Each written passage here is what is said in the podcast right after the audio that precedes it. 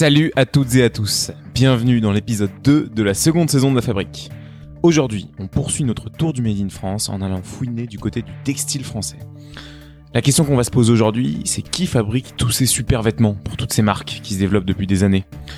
Avec Léo, on s'est posé la question et on est parti rencontrer Karine, qui dirige les manufactures de layettes et tricots et qui fabrique notamment des pulls Made in France à Rouen.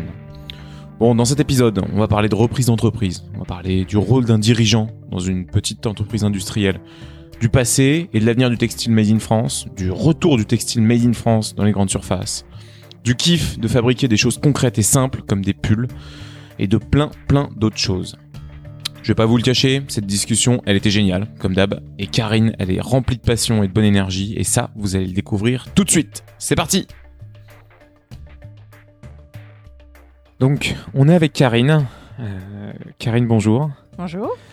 Karine, écoute, on va faire une petite interview tous les deux. On va pouvoir euh, prendre le temps de discuter un petit peu euh, après avoir vu toutes ces belles machines. Est-ce que tu peux commencer par te présenter avant de présenter ton entreprise et puis après qu'on rentre dans, dans quelques petites questions sur, sur tout l'écosystème autour du textile, du Made in France et tous ces sujets qui nous, qui nous passionnent? Alors, je suis Karine Renaud-Tiberguien. Euh, j'ai euh, j'ai repris avec mon associé Arnaud de Bellabre la manufacture de layettes qui se situe à Pau il y a cinq ans, qui est une usine de tricotage et qui tricote essentiellement pour le bébé. Il y a trois ans, on a repris la manufacture où on est actuellement, qui s'appelle la manufacture Jean Ruiz à Roanne. Et il y a trois mois, on a repris une troisième manufacture, la manufacture Marcou, qui est au sud de Roanne. Donc aujourd'hui, on va surtout parler de, de Ruiz, qui est euh, ici à Roanne, là où nous sommes aujourd'hui. T'as quel âge? J'ai 52 ans. D'accord, maman? Maman de trois enfants. Ok, c'est juste pour mettre un petit peu de contexte, c'est super important en fait pour qu'on puisse se projeter. Euh, c'est quoi ton quotidien aujourd'hui en tant que dirigeante de plusieurs manufactures textiles? Mon quotidien, c'est vraiment de me mettre au service des trois équipes, de voir ce qui leur manque. Elles n'ont pas eu les mêmes besoins euh, au cours du temps. En gros, à chaque fois, on a repris des manufactures qui n'allaient pas bien, plus ou moins pas bien. La, la dernière va vraiment, vraiment pas bien. Euh, et le but, c'est de, c'est de les redresser. Et pour les redresser, elles n'ont pas eu besoin de la même chose au même moment. Et, et du coup, voilà, c'est mon quotidien, c'est me mettre au service. Aujourd'hui, typiquement chez Ruiz, on a un gros sujet qui est euh, sur le recrutement. Ça fait euh, 15 ans, 20 ans que Ruiz n'a pas recruté parce que parce qu'on voilà, on laissait partir les, les personnes à la retraite et et, le, le, le marché euh, se retrécissait de, de plus en plus. Maintenant qu'il regrossit, on a vraiment besoin de recruter. Donc voilà, je me mets au service de Ruiz et je cherche des couturières, des remailleuses. Je négocie avec euh, euh, Opco 2i euh, pour avoir des contrats euh, de, de formation. Euh, euh, J'ai rencontré l'école locale. voilà, donc mon, boulot aujourd'hui chez Ruiz, bien sûr, c'est d'amener des marchés parce que c'est vrai que moi, je vais plutôt voir les clients euh, à droite à gauche. Mon boulot à la base, c'est celui-là, mais c'est aussi avec Arnaud, on se met au service des équipes en fonction des besoins. Alors ton boulot à la base, c'est intéressant. Qu'est-ce que tu as fait avant euh, de te lancer dans cette grande aventure? Qu'est-ce qui t'a amené là? Ça, c'est quelque chose aussi qui va pas mal nous intéresser de comprendre toute ta carrière, tout ton cheminement. Et qu'est-ce qui t'a déterminé finalement aujourd'hui à te lancer dans cette belle, belle aventure Alors avant, j'étais, euh, j'ai fait une école de commerce déjà pour commencer. Après, euh, je suis arrivée sur le marché du travail, il n'y avait pas de boulot et du coup, je suis allée dans un cabinet Arthur Andersen et où j'étais, euh, j'étais, euh, c'était, je, remplaçais en fait des contrôleurs de gestion, enfin au début des contrôleurs de gestion au congé mat et après des, des directeurs financiers. Enfin, au fur et à mesure où je progressais, j'ai ensuite euh, monté une boîte quand j'ai eu 30 ans une société de, de cinéma qui aujourd'hui euh, produit Hippocrate. Donc euh, je suis hyper contente d'avoir été à l'origine de 31 juin film. Euh, dont j'ai revendu les parts parce que je, je m'en occupais plus au jour le jour et donc je, je trouvais ça pas très intéressant d'avoir des parts sans sans s'occuper opérationnellement de la boîte. Mais je suis je suis très très contente de, de ce qu'Emmanuel Barrault en a fait. Euh, et puis après, je suis retournée travailler dans une holding euh, dans laquelle j'ai pris beaucoup de plaisir qui s'appelle Média Participation qui est une holding qui possède beaucoup de boîtes dans l'édition, donc euh, Dargaud, Dupuis, euh, Et, euh, et j'ai pris beaucoup de plaisir pendant sept ans à, à, travailler pour cette holding. On reprenait des, des, des sociétés, on les intégrait au groupe, euh, on, on, essayait de voir euh, voilà les, les, meilleures façons de les intégrer. Et puis il y a eu un moment à 45 ans, je me suis dit mais en fait euh, j'en ai assez de donner des conseils à, à CDG pour leur dire ce qu'il faudrait qu'ils fassent, machin, tout ça. J'ai envie de faire moi-même. Et du coup je me suis dit bah je vais reprendre une boîte. Et ce qui est magique quand on reprend une boîte, c'est qu'on peut vraiment choisir ce qu'on va faire en fait. Et, euh, et dans ma réflexion autour, je veux reprendre une boîte, mais en fait, je veux fabriquer quelque chose. Donc ça, c'était hyper important pour moi. J'ai beaucoup travaillé le, la production de documents, euh, l'analyse de chiffres, et, il y a eu un moment, où je me suis dit, mais en fait, là, j'ai 45 ans et j'ai envie de, ouais, qu'il n'y ait rien le matin, que le soir, qu'il y ait un truc pas trop compliqué parce que je suis pas ingénieur et tout ça. Donc euh, j'avais pas envie de, de, de, partir sur un truc qui mette des années à, à, à, être créé et tout ça. Je, voulais un truc un peu un peu simple. Euh, voilà pas, pas trop compliqué à comprendre comme cheminement pour pour arriver d'un point A au, point au point final à la, la fabrication d'un produit. Et puis euh, avant mes études, avant Subdeco, avant tout ça, je viens d'une famille qui était beaucoup dans le dans le textile, les Tibergiens dans le Nord. En fait, mon grand-père avait des filatures, des usines de tricotage, des usines de, tissage, et, tout ça avait fait faillite à la fin des années 70, alors que pendant 200 ans, les Tibergiens ont tricoté, euh, tissé, euh, filé, enfin voilà. Donc euh, tout, ça avait pris fin dans la douleur dans les années 70, avec des, des faillites comme comme les mottes, comme les, enfin voilà, comme comme tout, tout le monde dans, dans le Nord à cette époque-là. Et, et c'est vrai que quand je me suis dit je vais fabriquer quelque chose, à aucun moment je me suis dit je vais fabriquer du textile parce que pour moi euh, bah, j'étais restée avec cette idée de, de quand j'étais petite que le textile en France c'était on pouvait plus. Et, et en fait je, je m'étais pas du tout intéressée à, à, comprendre pourquoi on pouvait plus. Enfin c'était un fait en fait. C'était euh, ça a marché pendant des années et puis là bah, ça coûte trop cher de produire en France. Donc euh, donc donc voilà donc euh, donc non. Et puis euh, c'est vraiment c'est marrant parce que je pense qu'il y a des hasards, il y a des rencontres, il y a des trucs et je tombe sur un dossier. Donc j'analysais les dossiers de reprise d'entreprise et je tombe sur un dossier. Il y avait deux gros mots dans la présentation du truc. C'était une boîte de textile, premier gros mot, qui vend à la grande distribution deux gros mots juste dans l'activité du truc le truc normalement tu tu prends le dossier puis tu le mets à côté parce que tu analyses je sais pas 20 30 dossiers par jour donc celui-là tu te dis euh, je vais pas l'ouvrir quoi je sais pas pourquoi je l'ai ouvert. Et puis je l'ai ouvert. Je, regarde les chiffres, je comprends bien. Enfin, je, j'arrive à voir les trucs. Je pense mieux. Autant je vois pas dans l'espace, autant il y a plein de trucs que je vois pas. Mais les chiffres, je vois bien. Et là, je vois qu'il y a un business model. Il y a un business model avec du textile pour la grande distrie. rien par curiosité, j'appelle le gars, je dis votre boîte est toujours à vendre? oui, bah, je viens demain, je prends mon billet d'avion, je suis à Paris, je vais à Tarbes, je débarque à Tarbes, franchement, je regarde à nouveau les chiffres dans l'avion, je me dis, mais il y a un business model. Un business model, ça consiste à se dire, je fabrique un truc qui va me coûter tel prix, et il y a quelqu'un, quelque part, qui va pouvoir te l'acheter plus cher que ce que ça ne t'a coûté. Donc ça, c'est la base du business model. Quand on reprend une boîte, c'est ça qu'il faut regarder. C'est est-ce qu'on produit quelque chose pour un prix qui est inférieur au prix de la valeur perçue de ce, ce produit? Parce que si on est trop tôt ou trop tard, si, si par exemple voilà, le produit, euh, personne ne le connaît, personne n'est prêt à l'acheter. T'as beau le produire pour pas trop cher ou, ou pour pour avoir l'impression que c'est un bon produit, c'est pas la peine de te lancer dans un business comme ça. Si t'es trop tard, euh, je te donne déjà des conseils hein, pour la reprise d'entreprise. Si, si, si tu trop tard dans le business model, c'est-à-dire que tu, tu produis un truc que tout le monde produit et du coup finalement le prix il descend, il descend, il descend et du coup la valeur perçue elle descend, elle descend, elle descend, ça sert à rien non plus.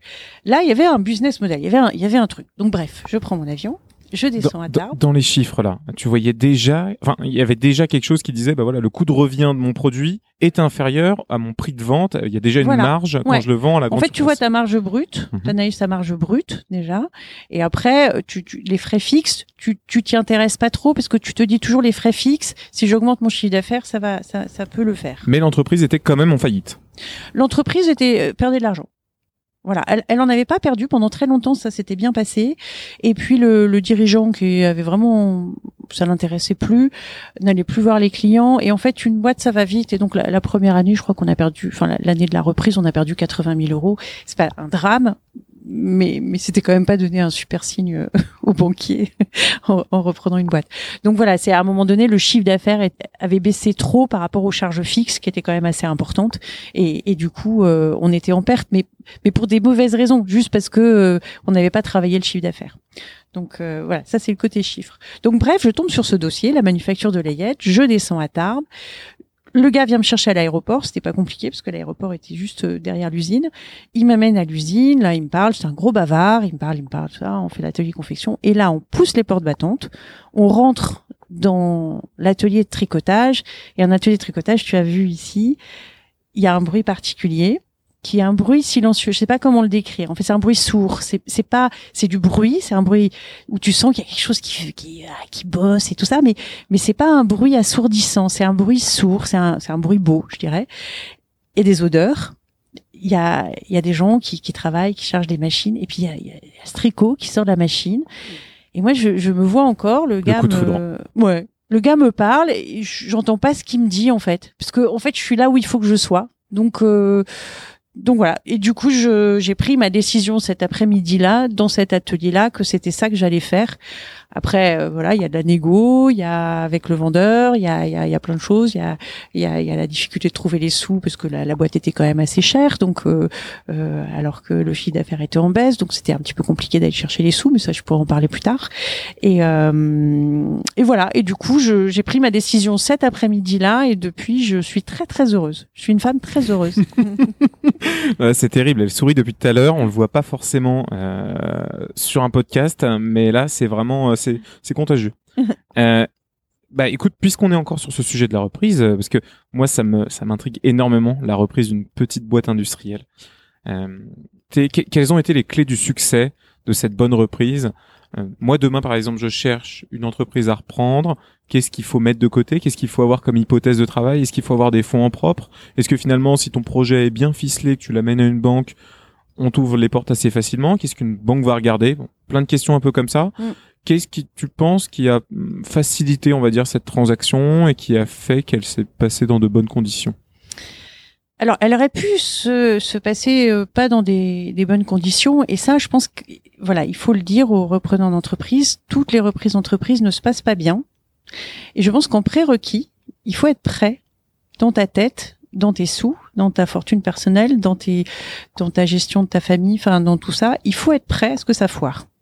Et, et ça, c'est c'est super important parce que si t'es pas prêt à ce que ça foire, ça peut vraiment craindre. Enfin, et ça peut être euh, donc. Donc il faut pas le faire à un moment où euh, tu euh, le seul à faire vivre ta famille, euh, où les sous que tu investis, bah, si tu les perds, c'est gravissime pour toi parce que tu as mis... Voilà. Et ça, ça c'est le, c'est le, c'est le premier truc. en fait, la reprise d'entreprise, il faut te dire, ça peut foirer. Et, et, la manufacture de layette, aurait pu foirer. Parce que les 80 000 euros de perte la première année, c'était pas tout à fait prévu dans notre plan. il fallait rembourser les banques.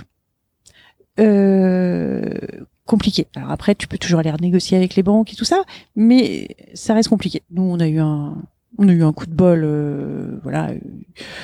En gros, le, voisin euh, souhaitait euh, s'agrandir et du coup nous a racheté le, bâtiment et, ça nous a permis d'aller s'installer dans une usine toute neuve parce que lui, ce, bâtiment, il le voulait absolument à cet endroit-là et, et du coup, bah, le prix, c'est un peu nous qui l'avons fixé. Donc voilà. Donc coup de bol, on s'en est bien sorti parce que pour redresser la barre de la manufacture de Layette, il nous a quand même fallu trois ans. Et pendant ces trois ans-là, s'il avait fallu rembourser les banques en plus, ça aurait été compliqué. Donc il faut, il faut être prêt à ce que ça foire et, et, et, être, serein par rapport à ça. Ça c'est, ça c'est super important. Euh, après, quelle que soit l'entreprise, euh, les sous, ça se trouve toujours. Il y a toujours des banquiers, il y a toujours des, enfin, ça se trouve toujours. Après, faut, faut chercher plus ou moins longtemps. Faut, mais ça, c'est pas, c'est pas tellement, tellement le sujet. Il faut, je pense, euh, avoir envie de se projeter dans je vais être dans ce bureau là et je vais faire ça comme métier.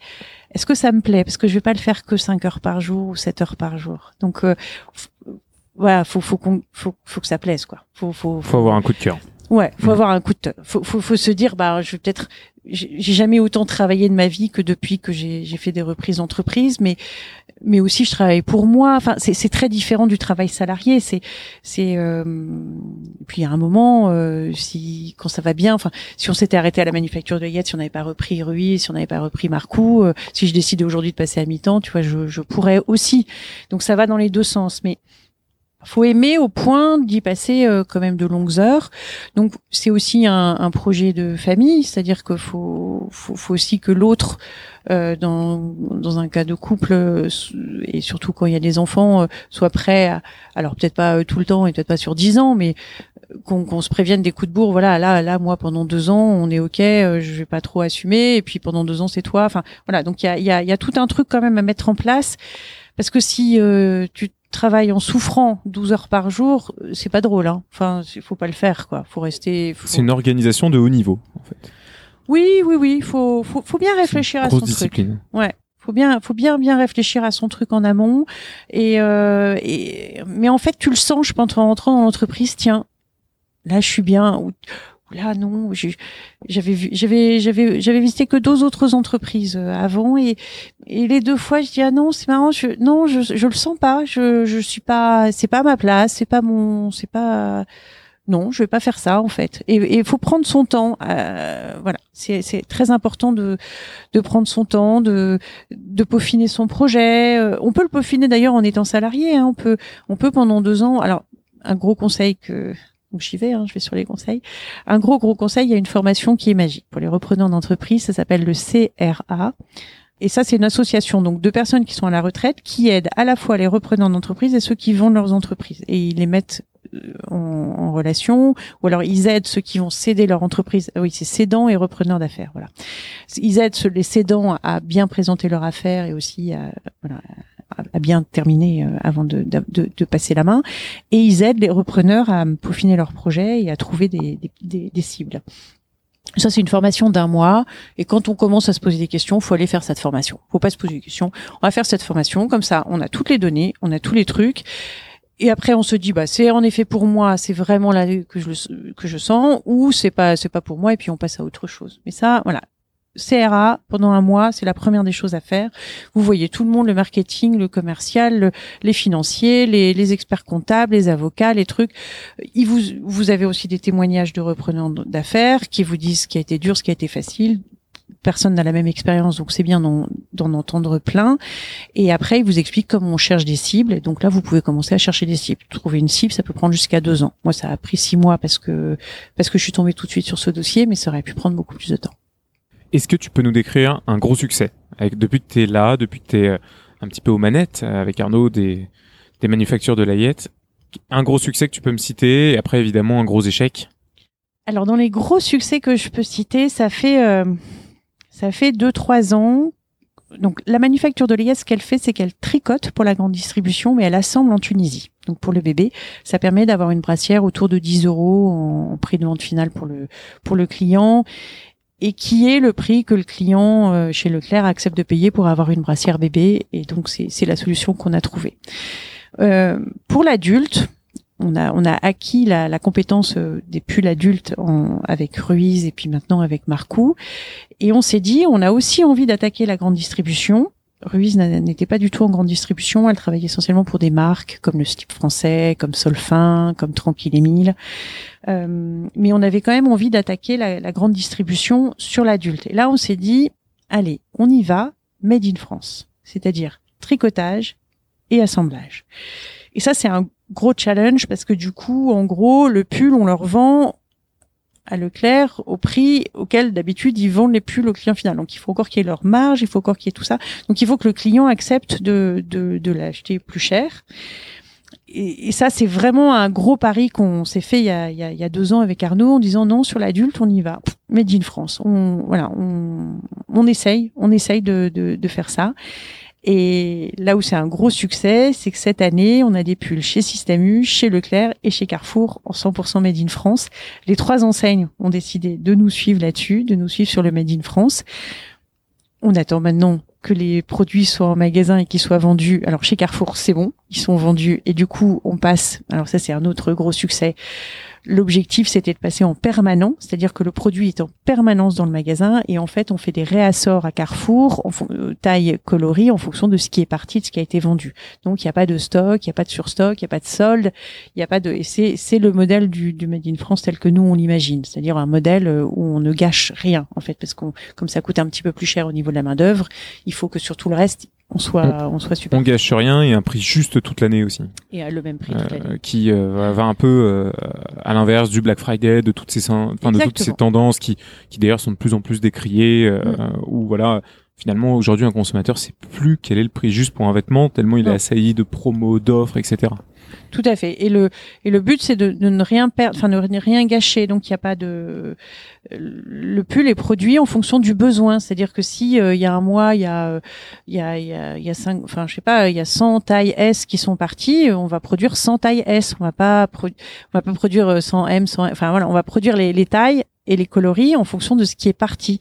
Donc c'est et c'est c'est c'est ce qu'on fait aujourd'hui pour le pour le bébé et du coup on avait envie de le transformer euh, pour l'adulte, mais en plus avec la notion de made in France. En termes de volume, juste pour qu'on puisse se rendre un petit peu compte, c'est quel pourcentage de euh, vêtements pour bébé, vêtements pour adulte euh, Aujourd'hui, les vêtements pour bébé, ça doit être 75% de ce qu'on fait et 25% l'adulte.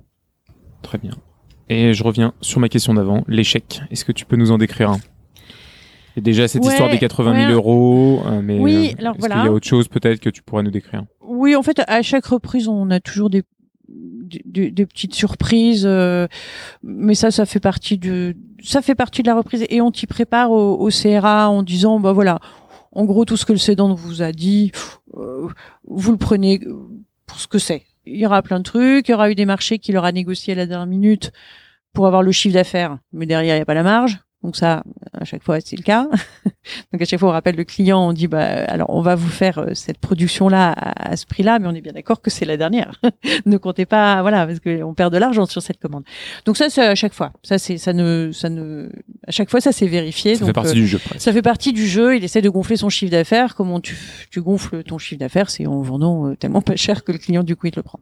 Donc ça, ça, ça arrive à chaque fois. Donc ça, il faut s'y préparer. Les premiers mois de prod, ça sert pas à grand chose. Bon, toi, tu te fais la main sur la prod et puis euh, mais mais en parallèle tu tu fais pas tu fais pas beaucoup de marge. Pour moi la manufacture de layette elle avait quand même un bon business model et euh, bon les, les banquiers ont peut-être été plus clairvoyants que moi sur les 80 000 que qu'on a perdu la première année. Euh, pour moi enfin c'était c'était pas très risqué comme euh, et du coup j'y suis allée assez pas sûre de moi, mais assez confiante en fait, voir euh, voir les banquiers. Et en fait, je suis allée voir euh, le Crédit Agricole en premier, alors qu'il y a une banque juste géniale. Quand on veut être repreneur d'entreprise, le Crédit Agricole, ils connaissent, c'est des banques qui sont locales, ils connaissent très bien les tissus locaux.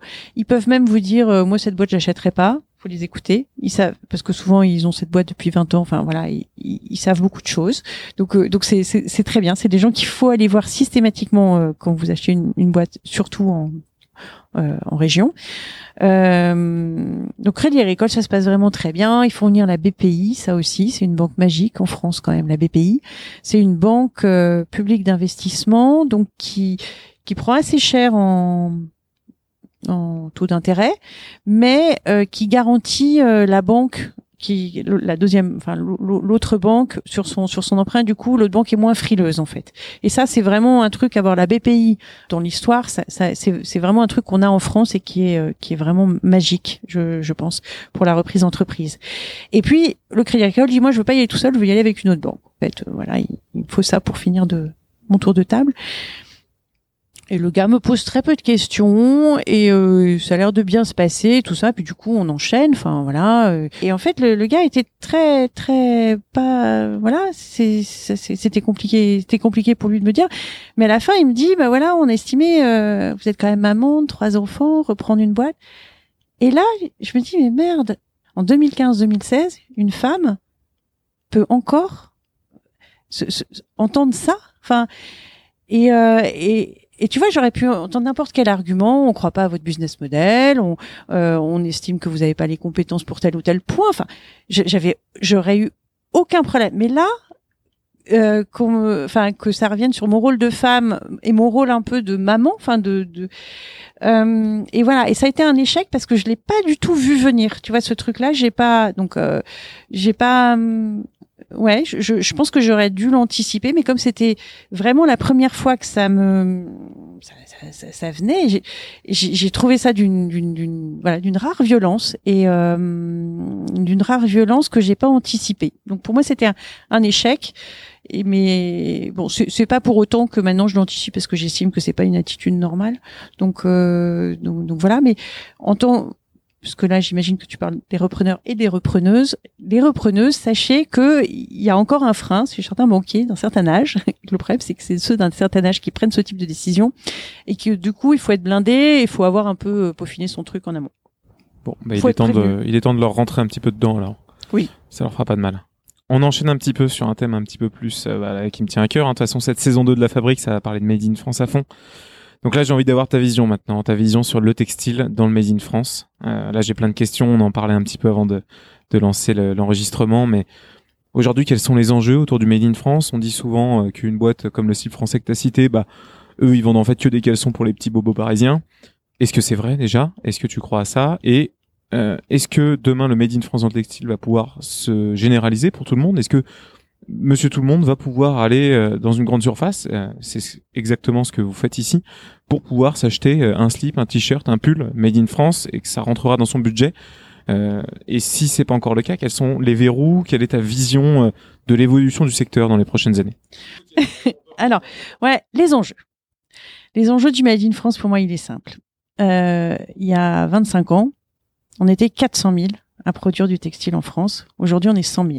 L'enjeu, ces 300 000 emplois qui ont disparu dans une indifférence totale dont la mienne hein. donc je me dont, la mienne. Vraiment enfin j'ai j'ai je n'ai pas regardé mes étiquettes depuis je n'ai pas regardé où, où étaient produits les vêtements que j'ai achetés pendant 25 ans. Donc j'ai autant de responsabilités que l'ensemble des français. Simplement il y a 300 000 emplois qui ont disparu. Et 300 000 emplois c'est énorme à l'échelle de la France. Et ils sont partis pour des raisons euh, économiques, c'est-à-dire qu'à un moment donné, on a décidé de, de, considérer qu'en France pouvaient rentrer sans droit de douane euh, des produits qui étaient fabriqués par des gens qui n'avaient pas les mêmes protections sociales qu'en France. Moi, je défends, mais à fond, notre modèle social. Je trouve que c'est bien que quand on soit malade et quel que soit l'argent qu'on ait, on puisse aller à l'hôpital, que c'est bien que les enfants puissent aller à la fac, que, que, que voilà, que globalement, que voilà, quand on n'est pas bien, la société s'occupe de nous. Et je trouve que notre modèle social, c'est juste le modèle social qui devrait exister partout dans le monde. Et à aucun moment on m'entendra. Enfin, je, je, je, suis fière de payer des, des charges sociales, aussi bien en tant que quand j'étais salarié qu'aujourd'hui des charges patronales. Je, je trouve que notre système est un un bon système et que c'est normal qu'une société évolue comme notre société évolue. Donc, euh, en revanche, je trouve pas ça tout à fait normal que aujourd'hui, hein, euh, sur les, pendant 20 ans, je me suis absolument pas posé ce genre de questions, mais je me dis, est-ce que c'est normal euh, le t-shirt qui, quand j'avais 20 ans, euh, coûtait 10 euros, aujourd'hui, ce même t-shirt est à 2 euros parce qu'il est produit par des gens qui n'ont pas toutes ces protections-là, par une industrie qui peut polluer librement les rivières sans que personne l'ennuie, alors que c'est notre planète à nous, c'est pas parce que c'est à l'autre bout de la planète que ça devrait pas être notre sujet. Donc tout ça, c'est des enjeux, enfin, ce sont des réflexions que j'ai eues euh, très récemment. Donc je vraiment je, n'en enfin j'en veux à personne. Et je, pense que c'est un truc collectif euh, auquel on, doit aujourd'hui tous euh, réfléchir. C'est quoi les enjeux? C'est quoi mon mode de consommation? Qu'est-ce que qu'est-ce que ça engendre quand j'achète 5 t-shirts à 2 euros alors que ce qui était le cas de ma fille avant qu'elle passe euh, qu'elle supprime totalement de ses achats à la fast fashion et qu'elle passe uniquement aux secondes mains ou à Made in France euh, voilà quand j'ai vu ces armoires pleines là où quand j'étais jeune mes armoires étaient pas aussi pleines bon franchement j'étais pas plus malheureuse, enfin du plus heureuse. Enfin voilà, le bonheur ne se situe pas euh, dans les quantités de t-shirts que tu as dans ton armoire. Euh, en revanche, je pense qu'aujourd'hui, se poser des questions de j'achète ça, qu'est-ce que qu'est-ce que ça veut dire derrière? Je, pense que c'est des questions que tout le monde est en train de se poser. Pour certaines personnes qui sont peut-être un peu plus euh, aisées financièrement ou un peu plus motivées écologiquement, donc ça c'est deux, choses différentes. Euh, elles ont changé leur consommation peut-être un peu un peu plus facilement. Euh, des, des gens comme Guillaume Gibaud du slip français, c'est quelqu'un qui euh, il sait euh, même même si mes usines sont débordées tout ça, à chaque fois qu'il aura une prod, sa prod, elle passera en priorité parce que c'est celui qui fait que Ruiz aujourd'hui est encore vivant. Si le slip français avait pas commencé à faire ce qu'il a fait euh, il y a y a maintenant cinq ouais 6 7 ans, les ateliers auraient disparu il est arrivé à un moment, il a permis à ce que les derniers ateliers ne disparaissent pas. Donc ça, euh, euh après, qui, est sa clientèle, qui, qui est tout ça à, ce moment-là, et enfin moi, ce qui m'importe, c'est il a fait partie de ces gens qui ont commencé à faire bouger le truc, commencé à dire oh oh, au fait, si on produisait en France, l'avantage c'est ci, c'est ci, c'est ça. Et pendant ce temps-là, il faisait vivre une tonne d'ateliers euh, parce que voilà, il nous il nous confiait des choses et, et on et, on a pu vivre, tout, tout simplement, juste survivre grâce grâce au slip français dans, dans ces années si noires. Donc euh, donc après qui, qui a envie de d'acheter du, du made in France? Je crois aujourd'hui que avec l'histoire des masques, avec l'histoire des vaccins, tu sais où on se dit mais merde, on est quand même le pays de Pasteur et d'une, on n'a pas réussi à fabriquer un vaccin, enfin à en inventer un quand même. Enfin, oh, ouais, on était bon avant. Enfin, on est bon, je pense toujours. Bon, après, il y en a qui sont partis aux États-Unis, tout ça, mais et on peut, je pense qu'on peut le redevenir. Hein. Enfin, on a, on a une, voilà, de la souche. Et puis surtout, euh, même le, fabriquer. Enfin, te dire qu'il y avait plus d'usines pour fabriquer des vaccins en France, c'est quand même, c'est quand même super, super embêtant. Donc tout ça, c'est des prises de conscience qu'on qu'on se fait tous euh, au fur et à mesure. Après, ça prend du temps, ça prend, mais mais ça prend du temps. Disons que là où il y avait 30% euh, de gens pour qui c'était important euh, il y a trois ans, c'est devenu 50 euh, il y a, peut-être un an, et puis aujourd'hui c'est peut-être 70. Tu vois, la proportion, je, te donne des chiffres au hasard, la proportion je l'ignore, mais je sais que la courbe elle est juste très très ascendante. De, plus en plus de gens sont intéressés. Moi, je, suis assez persuadé. Enfin, moi, je me faisais un peu l'avocat du diable. Hein. Je suis assez persuadé de ça. Je suis en slip français tous les jours mais parce que je peux me le permettre encore une fois. Mais mm. je pars aussi du principe que si moi qui puis me le permettre, je fais ces investissements là aussi, bah derrière j'apporte le volume entre guillemets à ces entreprises, bon de façon ultra modeste, hein, mais si tous ceux qui peuvent se le permettre le font, les prix vont diminuer en fait de fait et vont, ça va les rendre de plus en plus accessibles au grand nombre. Tout à fait. Déjà, ça a permis à ce qu'on disparaisse pas. Donc, des gens comme toi ont permis à ce que Ruiz ne disparaisse pas et que du coup, le savoir-faire qui est là, tant qu'il a, tant que le, tant que les usines n'ont pas fermé, tu vois, on peut créer des petits, on peut s'agrandir, on peut créer des petits. Mais quand les usines ont fermé, c'est fini. Les ah, gars qui étaient tricoteurs, ils sont partis faire autre chose. on va en parler après. C'est fini. Voilà. Donc c'est c'était important de garder au moins quelques usines, pas beaucoup. Hein. On n'est plus beaucoup à savoir tricoter. Hein. On est vraiment plus beaucoup. Hein. Si on est savoir tricoter pour la mode, si on est 20, 30, tu vois, dans toute la France. Avant, c'était par centaines qu'il y avait des tricoteurs. Voilà, tu, tu tricotais même pour ton bassin local. Les Bretons tricotaient pour les Bretons, les Normands pour les Normands, les Rouennais pour les Rouennais. Là, aujourd'hui, euh, voilà, les Rouennais, les Bretons, les Normands et les Troyens euh, tricotent pour toute la France. Et voilà. Alors, je crois, tu disais quelque chose de très intéressant qui est de dire que euh, quand on a des volumes, en fait, on peut faire baisser le prix de revient. Et ça, c'est très très vrai. Parce que faire 50 slips français, tu vois, en rouge, 50 bleus, 50 noirs, ça ne coûte pas du tout le même prix que d'en faire 5000 ou 50 000 rouges, 50 000 noirs et 50 000 bleus. Le, prix unitaire baisse drastiquement. Aujourd'hui, en fait, le tricotage, pour ce que je connais, c'est-à-dire le, tricotage en France, on tricote essentiellement pour le luxe, pour le slip français, euh, pour des marques euh, made in France, en fait.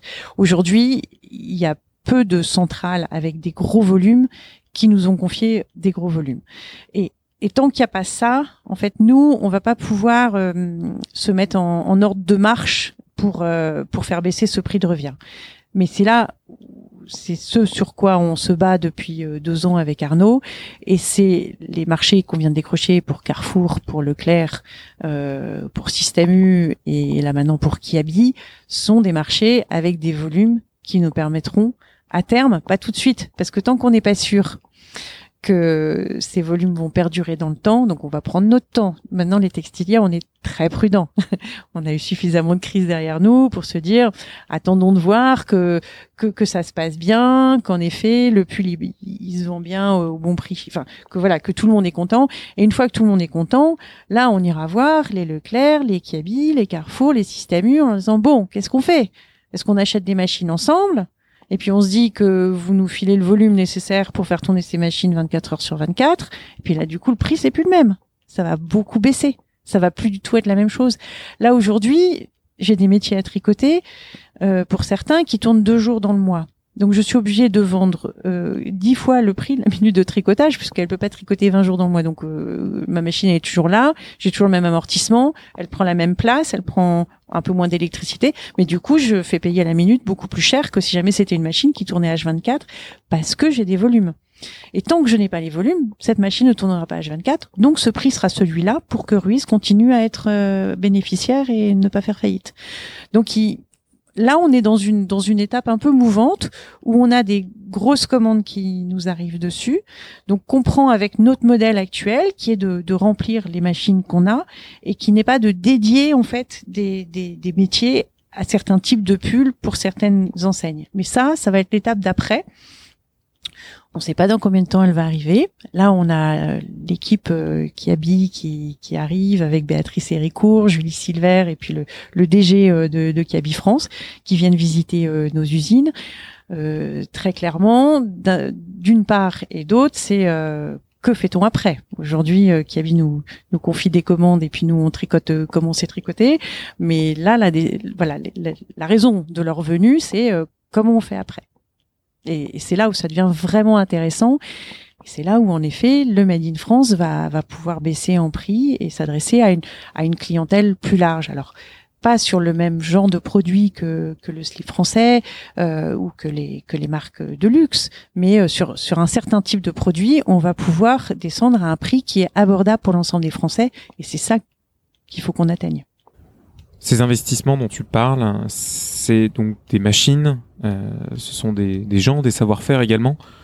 Ça, c'est quelque chose qui m'intéresse pas mal aujourd'hui. Quels sont les, les gros savoir-faire de ton entreprise qui, euh, certains sont, ont failli disparaître, t'en parles. Euh, Est-ce que aujourd'hui tu as du mal à te projeter dans le recrutement de différents salariés? Tu t'en parlais au tout début de l'interview de bah voilà, aujourd'hui chez Jean Ruiz, euh, voilà, ils ont besoin d'aide pour le recrutement, je suis là pour ça. Mm comment faire perdurer ces savoir-faire euh, Est-ce qu'il y a encore des CFA qui forment? J'imagine que plus tellement.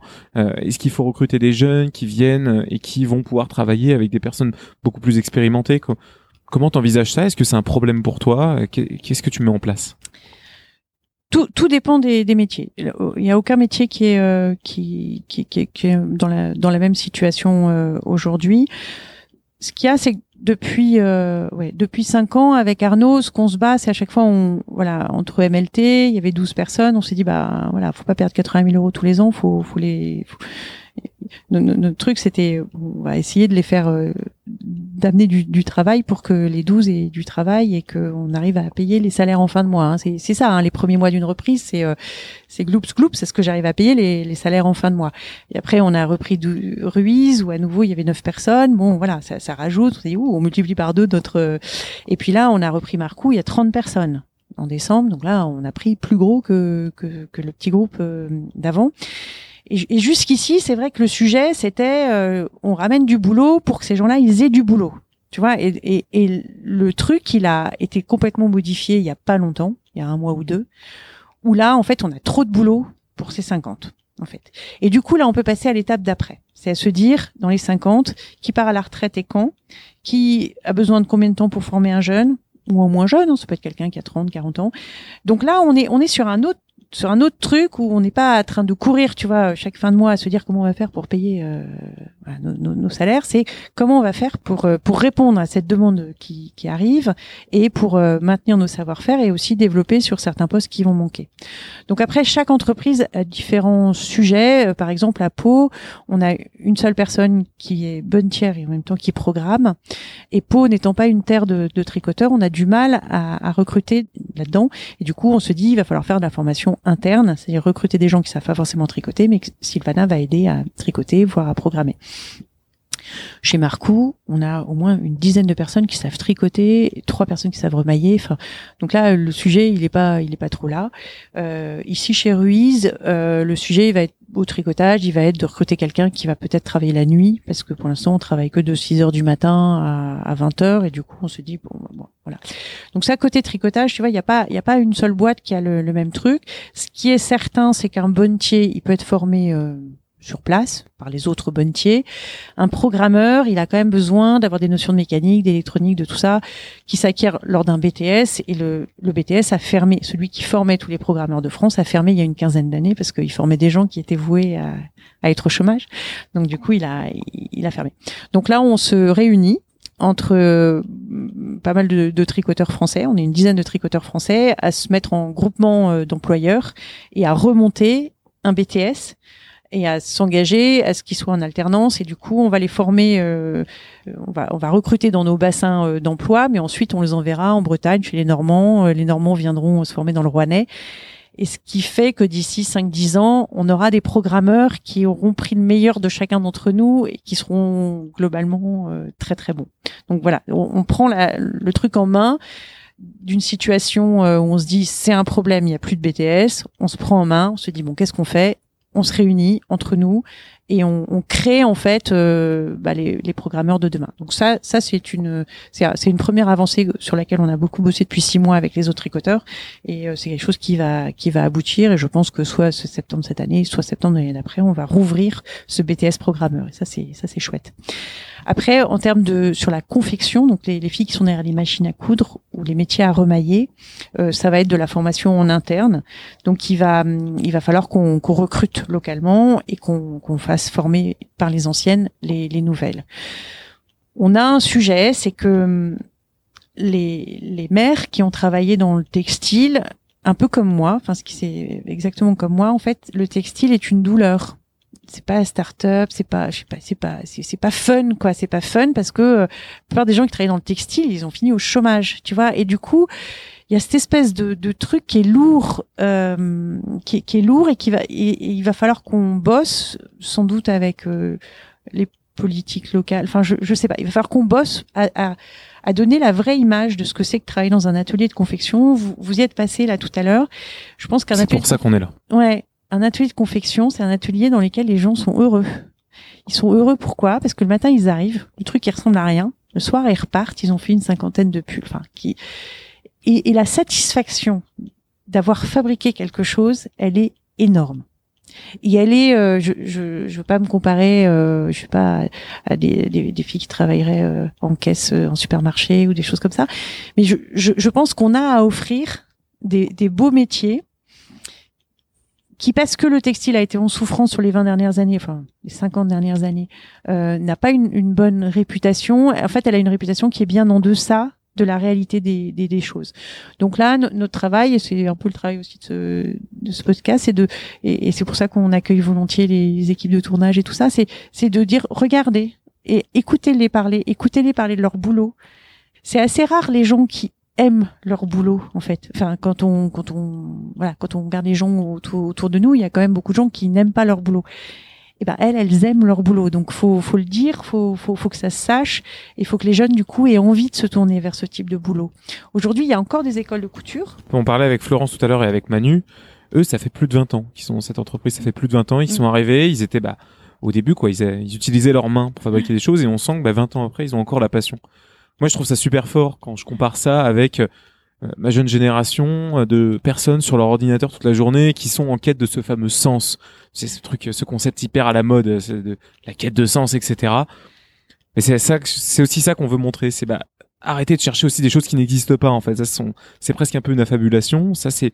Est-ce que c'est pas juste le manque de travail de votre main parce que vous utilisez votre cerveau toute la journée, c'est très bien, mais il vous manque peut-être que ce qui manque c'est la main et peut-être que c'est se rapprocher de ces métiers-là, se rapprocher de l'industrie qui crée des objets, c'est exactement ce que tu décrivais tout à l'heure et j'y crois aussi énormément et et venez voir un peu, venez voir ce qui se fabrique dans un atelier parce que peut-être que c'est ça ce fameux sens qui vous manque et et enfin je je, je plus sois ton message et je le pousse aussi. Ouais, ouais, et je, je crois que tu as raison, c'est c'est c'est c'est vraiment c'est Manu, il travaille quand même beaucoup derrière son ordi, c'est un programmeur. Donc, il programme derrière son ordi. Mais une fois qu'il a programmé, il balance son programme sur la machine là-bas au bout, là, il charge en fil, et il fait un truc, quoi. Après, derrière, ça passe à la confection et tout, puis on regarde le pull, puis on est là, ouais, Manu, euh, trop bien ton pull. Bah, c'est, enfin, c'est, c'est plus parlant que, j'ai fait des années de contrôle de gestion, je fais des tableaux dans tous les sens, des analyses, des machins, des trucs tu fais une analyse, t'as ouais, t'as une analyse à la fin. Bon, ça permet derrière de prendre des meilleures décisions et tout ça. Donc c'est bien, c'est bien aussi. c'est un autre maillon de la chaîne hein, qui, est- Voilà. qui est aussi important Oui, oui, parce que bah, c'est- ouais. ce qui permet de faire fonctionner des grosses voilà. entreprises, Ouais. etc. Et puis c'est parce que j'avais cette expérience-là que du coup, euh, voilà, Ma- Manu et Florence, ils étaient un peu, ils avaient besoin de, de, de gens comme Arnaud et moi il y a il y a il y a, il y a trois ans, enfin au moment de la reprise. C'est certain qui voilà, ils ont un savoir-faire de, de dingue, mais ils n'avaient pas les contacts avec les clients. Donc il y a, y a un moment, chacun est à sa place et chaque boulot est. Mais, mais c'est vrai que je pense que oui, Manu et Florence sont aussi super heureux. Et, et en fait, c'est important d'être heureux dans, dans, dans son travail. Je, je pense qu'on sous-valorise le, le travail manuel en France. Enfin, on sous-valorise le, le bonheur qu'il peut apporter. T'achètes un t-shirt aujourd'hui 2 euros en France. Il y a quelqu'un qui a fait pousser du coton. Il y a quelqu'un qui l'a filé. Il y a quelqu'un qui l'a tricoté. Il y a quelqu'un qui l'a euh, qui l'a euh, qui l'a monté, euh, assemblé, coupé avant d'assembler, et, euh, et après euh, il y a un bateau qui l'a ramené jusqu'ici. Et tout ça, ça ne vaut que 2 euros. En fait, je pense que pendant 25 ans, enfin depuis 25 ans, on se on, on se rend plus compte des, des, des choses qui sont importantes. Et, et, et du coup ça, ça ouais ça, ça enfin parce que tu dis si ça tout ça ça vaut que 2 euros je vaux rien si je le fais. Alors que c'est pas vrai en fait. Cha- chacune de, de ces personnes a, a des métiers qui sont euh, qui sont beaux dans, dans, dans à chaque étape. Et après bon sauf ceux qui sont euh, vraiment sous-payés et qui arrivent pas à se loger qui arrivent pas à se nourrir et qui arrivent pas qui arrivent pas à se faire soigner ou à envoyer leurs enfants à l'école là euh, voilà.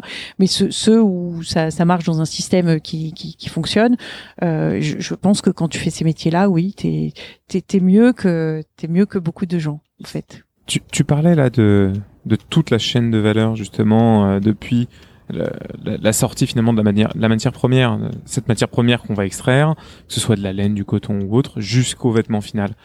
Est-ce que ce secteur d'activité il existe encore en France? Est-ce qu'il y a encore des filatures? Très peu, je crois. Euh, bon, bah le coton, on n'en fait clairement pas en France. Qu'est-ce qui reste encore dans la chaîne d'activité qui amène le vêtement euh, dans un rayon de chez Leclerc? Qu'est-ce qui a pu en France? Qu'est-ce qui est en train d'être reconstruit Les filatures, ça a été les premiers à, à disparaître, en fait. Donc, euh, les, les tricoteurs aussi, mais les, les tricoteurs, il y en a certains qui ont pu rester, qui étaient sur une niche, la manufacture de layette, qui était sur sa niche de layette. Euh, Jean Ruiz, euh, ils étaient, ils avaient deux, trois clients hyper fidèles, donc ils étaient sur, voilà, qui, qui voulaient pas partir. euh, ils avaient décidé de pas partir, donc voilà. Ils, ils surfaient, ils surfaient là-dessus. Donc t'étais ou sur une niche ou, ou voilà, t'avais des, t'avais des clients fidèles et du coup t'es, t'es resté. Les filateurs, ça a été plus compliqué. Tu, peux juste étaient- expliquer qu'est-ce qui, quel est le métier de la filature? La filature, en gros, il va fabriquer un fil que derrière tu vas pouvoir tricoter. Donc il prend une matière, ça peut être euh, de la laine brute, hein, euh, la- mouton il est, il tondu, derrière la laine va être lavée et ensuite ça part chez le filateur et là le filateur il a il a plein d'étapes avant de faire son fil. Alors je suis pas une pro des filatures mais je sais qu'il va peigner d'abord pour enlever les petits les petits fils qui servent à rien. Voilà, il y a, y a différents différents métiers qui sont des des métiers qui sont pas comme les nôtres, tu vois, nous ça prend pas beaucoup de place, c'est la taille d'une bagnole, enfin c'est pas c'est pas c'est pas gros. Une filature, c'est tout de suite c'est des c'est des c'est des trucs euh, des trucs gigantesques en fait. Et, et, et ces trucs gigantesques euh, bah, si tu veux rester au top, euh, tu dois les moderniser tout le temps, donc tu dois avoir des sous en fait. Et, et comme les marchés euh, disparaissaient les uns après les autres, ils ont plus de sous et ils ont fermé. Donc euh, les, les filatures sont parties. Donc la laine aujourd'hui, les moutons sont tondus en France. Enfin sont ouais ou voire ils partent apparemment. Là j'ai vu dans le canal de Suez qu'il y avait plein de moutons qui partaient vivants. Mais sinon ils sont. On envoie la laine en Chine et c'est en Chine qui nous qui nous la qui nous fabrique euh, du joli fil qui nous vendent ensuite une fortune. Donc euh, super. Donc on envoie de la laine là-bas, ils en font des bobines de fil qui nous renvoient en France. Voilà. C'est beau. Et hein souvent, alors, ils nous l'envoient sous forme de pull en plus. Donc, ils ont pris la marge du filateur, la marge du tricoteur, la marge du confectionneur. C'est bien. Et, et pendant cela, nous, nos, nos 300 000 emplois disparaissaient. Euh, Il y a une vraie prise de conscience de la part euh, euh, du, du gouvernement, ça faut le dire. Agnès Pannier-Runacher, elle fait un travail euh, fantastique. Déjà, elle s'intéresse à nous, ce qui, ce qui est, ce qui est énorme, et c'est ce que je te disais juste avant le reportage, c'est que c'est pas, ça n'a pas été facile pendant des années pour des hommes ou des femmes politiques de s'intéresser à des usines de textile, parce qu'en gros, quand tu avais rendez-vous avec euh, un ministre ou un député local ou même un maire local, si le rendez-vous était dans un mois ou deux, ben, il y avait quand même pas mal de chances que tu fait faillite avant qu'ils viennent, donc là ça faisait déjà des ordres, ou que tu fasses faillite juste après qu'ils soient venus, donc là aussi ça faisait des ordres. Donc en fait ils sont euh, prudemment un peu éloigné de nous en se disant, bah, en faisant exactement comme comme moi avec mes étiquettes, sans regarder mes étiquettes, en, en voyant ce truc, bah oui, ça doit disparaître. Tu vois, enfin, c'est un fait, c'est pas, on va pas se battre, on va pas ça. Et Agnès Pannier-Runacher, elle est pas, enfin, elle a été assez impressionnante. Il y a deux, il y a deux, trois ans, elle nous a réunis à, à Bercy avec euh, plusieurs, euh, plusieurs fabricants du, du, textile. Déjà pour se rendre compte du, du truc, euh, qu'on lui dise les choses. Puis elle avait aussi invité Thomas Hurier, qui a jamais la langue dans sa poche, qui dit bien les trucs tels qu'il les pensait. il y avait Guillaume Gibault, il y avait la marque Loom. Enfin, et puis on était différents fabricants tout la table. Mais elle est capable, non, enfin, tu vois, on peut, c'est quelqu'un à qui on peut dire les trucs et, elle était là c'est clairement c'est je peux faire quoi pour vous aider? Enfin c'était euh, moi ma réponse ça avait été à l'époque euh, bah, j'ai pas besoin de sous euh, j'ai besoin de commandes. Parce que si j'ai des commandes bah, j'ai des sous et du coup je peux réinvestir. Donc moi ce qu'il me faut c'est des commandes en fait. Qu'il y ait des commandes qui arrivent. C'est vrai que moi je trouve pas ça normal que nos gendarmes ils portent pas des pulls made in France. Enfin c'est nos gendarmes quand même. Pareil pour euh, les gens qui, euh, nos, armées qui vont être envoyées à l'autre bout du monde. Bah, enfin, voilà, un peu de fierté. Enfin, pour, les pompiers. Tu me disais oui, les pompiers, les pompiers qu'on va envoyer au feu. Ça, ça me paraît un peu normal que ce soit nous qui, qui tricotions euh, leur pull. Donc voilà, c'est quelque chose que je, je, je, ressentais vraiment que j'avais envie de lui dire. J'ai besoin de commandes, qu'elles soient publiques, qu'elles soient privées. J'ai besoin de, de commandes. Et, et c'est pas tombé dans l'oreille d'une sourde voilà, elle a, pouvait pas changer euh, la réglementation des marchés publics du, du jour au lendemain, mais c'est vrai qu'au moment des masques, elle s'est souvenue et euh, il y, a, y, a, eu tout un tout un truc autour de. Elle nous a fait appeler, euh, la DGE nous a tous appelé les tricoteurs, en disant maintenant il y a besoin de masques. On sait que vous existez, vous vouliez des commandes, vous produisez des masques. Et sur le moment on a dit mais on sait pas faire on veut pas savoir. on va vous, on va vous mettre des gens à côté de vous pour euh, pour les tester, pour voir si ça marche vos masques et tout ça. Mais euh, il, faut faire des masques. Et à partir de là, je trouve qu'elle a réussi à faire naître un, un mouvement qui fait que les Français ont pris conscience qu'il y avait en fait encore des gens qui étaient capables de faire du textile en France, même si euh, bon dès que la route avec la Chine s'est rouverte, on nous a un peu oubliés, mais pendant un mois et demi, on était, euh, bah, on était ceux qui pouvaient euh, sauver les Français et le jour du, du déconfinement, euh, que les Français puissent sortir avec un masque puisqu'il était devenu obligatoire. Et, et ça, c'est énorme. Enfin, ce qui s'est passé à ce moment-là, c'est énorme parce que ça nous a mis sur le devant de la scène et c'est un peu ce qui nous manquait en fait. Donc, donc voilà. Je pense que le rôle des, des pouvoirs publics aujourd'hui, il est assumé, en tout cas par le ministère de l'Industrie, et, et déjà le fait que ce soit une femme aussi. Moi, je trouve ça assez énorme parce que tu te dis, tu dis encore, encore aujourd'hui, une femme chef chef d'usine, enfin, tu vois, qui dirige une usine.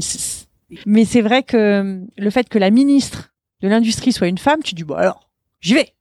Donc euh, oui, les femmes, vous pouvez reprendre des entreprises dans l'industrie on est, on peut être performante. Moi, j'ai beaucoup de chance d'être associée avec Arnaud de Bellable, qui a pas, on, est, on est, on est différents l'un de l'autre et on, n'a pas, on n'a pas les mêmes domaines d'expertise. Euh, comment ça s'est fait d'ailleurs cette association? On n'est pas revenu dessus, mais ça m'intéresse. Comment tu l'as trouvé euh, Une autre question juste après, c'est qu'est-ce, sur quoi vous avez investi? Quand vous êtes arrivé dans l'entreprise, quand vous avez repris la manufacture c'était quoi votre plan? Quels sont les premiers investissements que vous avez faits? Est-ce que vous vous êtes dit, bah tiens, on va changer les façons de manager, on va changer des choses Donc tout ça, ça m'intéresse aussi énormément. D'accord. Alors déjà, Arnaud et moi, on s'est rencontrés au CRA donc la fameuse association dont je te, dont je te parlais. C'est vrai que l'avantage c'est que tu peux rencontrer d'autres gens qui cherchent des entreprises à reprendre. Et euh, c'est vrai qu'on avait fait plusieurs cas d'école ensemble. Et euh, parce que tu fais des cas d'école, voilà, tu, tu rachètes une boîte qui fait ci, qui fait ça, et du coup euh, il faut que tu montes ton plan, je sais pas commercial et tout ça. Et du coup on faisait les les les les, les, trucs euh, à deux. Et à chaque fois euh, ils voyaient pas du tout. Enfin il y avait des trucs pour moi c'était évident, il fallait partir là-dedans. Puis là il me regardait, bah bah non à cause de ça et ça. J'ai dit, ah merde, j'avais pas vu. Et, euh, et après, lui dit, c'est ça qu'il faut faire. J'ai dit, bah, euh, bah non, t'as vu, il y a ça et ça. Et en fait, on est, on va, voilà, on est très, on voit pas les trucs, euh, on n'est pas câblés de la, de, la, même façon l'un et l'autre. Je pense qu'on n'a pas la même expérience avant, on n'a pas, voilà. Et du coup, on est, c'est une association qui est très, enfin, dans laquelle les gens on prend beaucoup de plaisir l'un et l'autre parce qu'on est, on est complémentaires et, et en même temps, on aime bien bosser ensemble. Donc ça, c'est, ça, c'est une chose qui est importante aussi quand tu t'associes avec quelqu'un faut que ce soit euh, faut que ce soit sympa quoi. Parce que voilà et après je, trouve que c'est bien d'être associé avec quelqu'un quand tu fais des reprises. Tout le monde va te le déconseiller donc il faut écouter euh, toutes les sources hein. Euh, moi je trouve que c'est beaucoup mieux parce que surtout la première année d'une reprise t'as des coups durs qui te tombent dessus. Et en fait moi j'ai on a remarqué avec Arnaud que les coups durs les coups durs que lui ressent comme des coups durs moi je le regarde je dis mais on s'en fout et les coups durs que moi je me Arnaud dit bah on va faire ça c'est pas grave et en fait rien n'est jamais grave enfin on n'est pas des médecins on sauve pas des gens tu vois on- Ah, d'une certaine façon. euh, ouais ouais enfin il y a pas mort d'homme quoi tu vois c'est- enfin au pire on plante un marché on plante un clip enfin, voilà, Ah, mais tu pire plantes une entreprise, pire, tu plantes une usine, Oui. euh, 50 Oui. personnes au chômage, Oui, euh, derrière, c'est des, des Ça- familles ça- entières qui subissent les conséquences. C'est plus indirect en fait. Je te, ouais, je te parle pas de la Mhm. faillite euh, finale, je te parle des, petits coups durs qui peuvent nous arriver, euh, tu vois. au- Ou un accident du travail. ce qui Oui, alors ça, on, on- sur la sécurité on- aussi. On, on- touche, on touche du bois. Mhm. On on a, on n'a pas non plus des métiers qui sont trop trop risqués. Je pense dans, dans certaines industries, c'est plus, c'est encore plus, voilà, plus, plus lourd que, que chez nous. Mais c'est vrai que c'est un truc auquel on, on, on tient beaucoup. Non, mais je te parle plutôt des, des petits trucs. Un client qui appelle, ça, ça lui va pas euh, pour telle et telle raison. Puis du coup, il faut sortir le truc. Est-ce que tu fais la prod, tu la fais pas? Enfin, tu vois, il faut prendre des décisions rapides. Qu'est-ce que tu fais? Euh, Il y avait un moment donné, on s'était planté pour un client sur des étiquettes.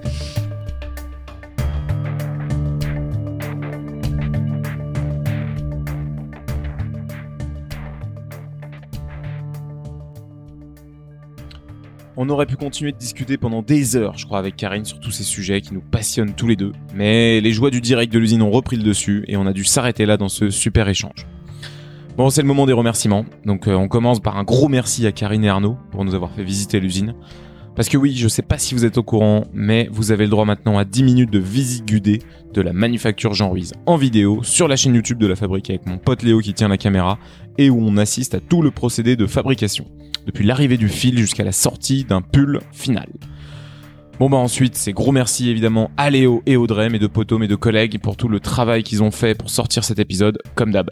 Big up à Possible Future, ce super studio d'innovation où je bosse et qui soutient à fond cette saison 2. Aussi, un petit coucou à la French Fab qui nous relaye sur tous les réseaux et qui fait parler de nous. Bon, nous, de notre côté, on est de plus en plus motivés. Le contenu et les formats de la saison 2 sur ce tour du Made in France, ça commence à se préciser. On a déjà tourné deux autres épisodes, ça parlera de nourriture et de recyclage, c'est pour très bientôt. On a aussi plein de visites de prévues, on continue de chercher des acteurs du Made in France évidemment. Donc si jamais vous avez des idées, vous n'hésitez pas à venir vers nous, à nous donner des contacts, si vous voulez mettre en avant des histoires, des savoir-faire, des personnes, des super machines. En tout cas, ce qui est sûr, c'est qu'on se revoit très bientôt pour un troisième épisode. Ciao tout le monde